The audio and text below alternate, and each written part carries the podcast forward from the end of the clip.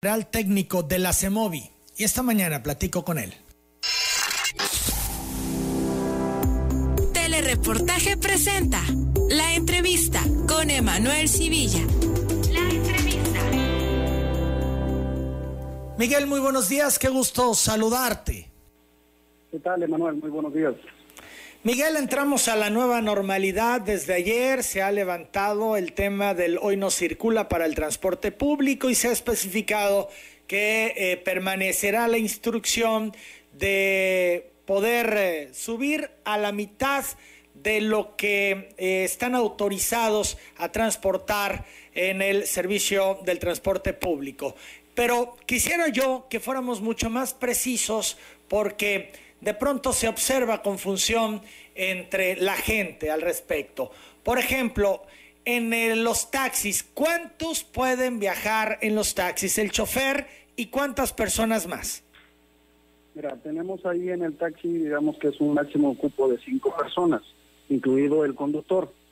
Eh, este, este, esta parte tienen dos pasajeros y un conductor respectivamente, pero hay un acuerdo con taxis en cuanto a si se tiene eh, la situación de acrílico en su sistema, tanto en el frente como en la parte trasera, podrán traer un tercer pasajero y ya serían los cuatro con el conductor.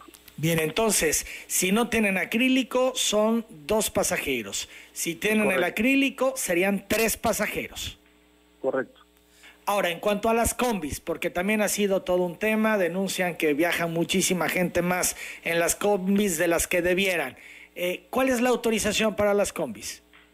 Mira, en, todo, en todos en realidad estamos sobre la tarjeta de circulación. Y en caso de las combis o vans que se utilizan, eh, tienen en algunas diferentes situaciones. Hay unos que hablan de 17 pasajeros en su capacidad en, en la tarjeta de circulación, otras que hablan de 15 pasajeros. Estamos sobre la tarjeta de circulación. Si en este caso la tarjeta de circulación habla de 17 pasajeros, tienen la capacidad de 8 pasajeros al 50%, más el conductor, o sea, serían 9. ¿sí? En el caso de los que sean 15, son 7 pasajeros y, un y el conductor. En cuanto al transbús, ¿cuál es el número de pasajeros permitidos? Bueno, el transbús también tiene una capacidad del 50%, pero recordemos, es, hay un espacio eh, en esa parte donde al 50%, si son pareja, pues digamos, no pueden ir dispersos. Pero en cuanto no lo es, si es una persona, tiene que ir esquinados, o sea, buscando la posibilidad de que haya una distancia siempre. El transbús también tiene que estar de acuerdo a su tarjeta de circulación. Los pochimóviles que siguen circulando prácticamente en todo el estado, ¿qué aplica para ellos? Es un pasajero únicamente solo un pasajero. Esto es, si va una persona adulta con un menor, ¿se les permitiría o es imposible llevar a un menor? Esto es, solo un pasajero. Bueno, en este momento, este, tú lo sabes bien, Emanuel, que no podemos este, sacar a niños a la calle, estamos en una contingencia y en realidad esta situación es más por la parte de salud, no estamos en el tema de de cuántos realmente tenemos que viajar. En realidad, si vemos que es una madre que lleva al niño a, a una atención médica, pues es entendible que puedan hacerlo, pero en dado momento, si es nada más por sacarlo, por llevarlo a algún lugar donde es compras o algo, pues como que no es factible en estos momentos y más que todos los niños pues están mejor en casa. ¿Esto aplica para todo el estado, Miguel? Es para todo el estado. En el transporte público se está obligado al uso del cubrebocas. Eh, si el pasajero no lleva cubrebocas, el chofer puede impedir que se suba a la unidad.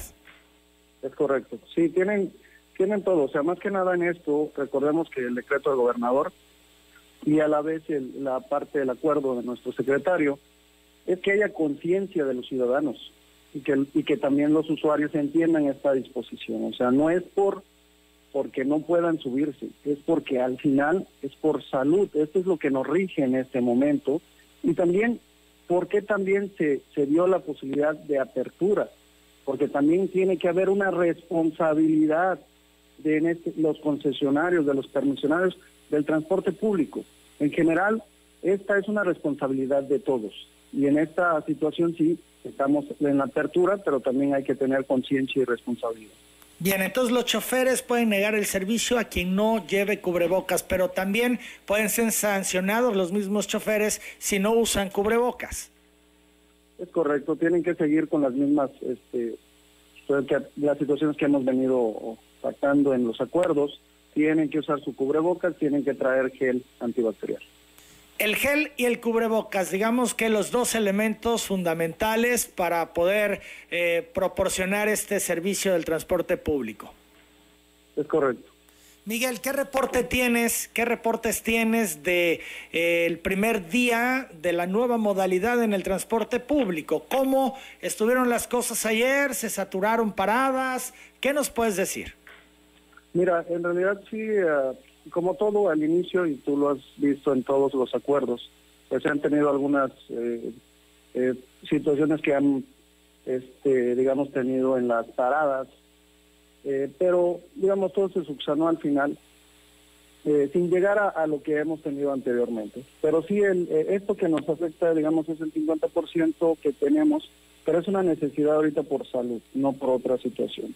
Y todo esto nos lleva a que al final tenemos que ser responsables de los que no tengan que viajar o no tengan que ir por alguna por alguna situación llamada por teléfono que tengan que hacer lo que sea pero que no salgan de su casa por la situación. Tuviste ayer y ustedes lo, lo, están viendo actualmente. Tenemos ayer 326 casos y bueno esto va en lugar de bajar va en aumento y eso no es posible. Entonces tenemos que tener esa, ese cuidado Estamos platicando con Miguel Ojeda, que es director general técnico de la CEMOVI, de la Secretaría de Movilidad. Miguel, ¿estarán ustedes haciendo ah, operativos aleatorios al transporte público, esto es a los choferes, para verificar eh, la temperatura, eh, eh, que cumplan con los lineamientos, que tengan el gel en las unidades?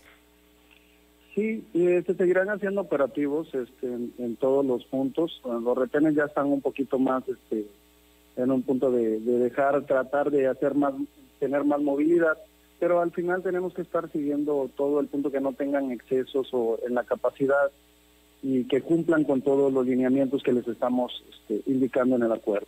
Aquí es importante que cada uno de los transportistas entienda que esto no es una, una cuestión de, de, bloquear la, la, capacidad, sino por la situación de salud. Siempre vamos a, a estar en este punto.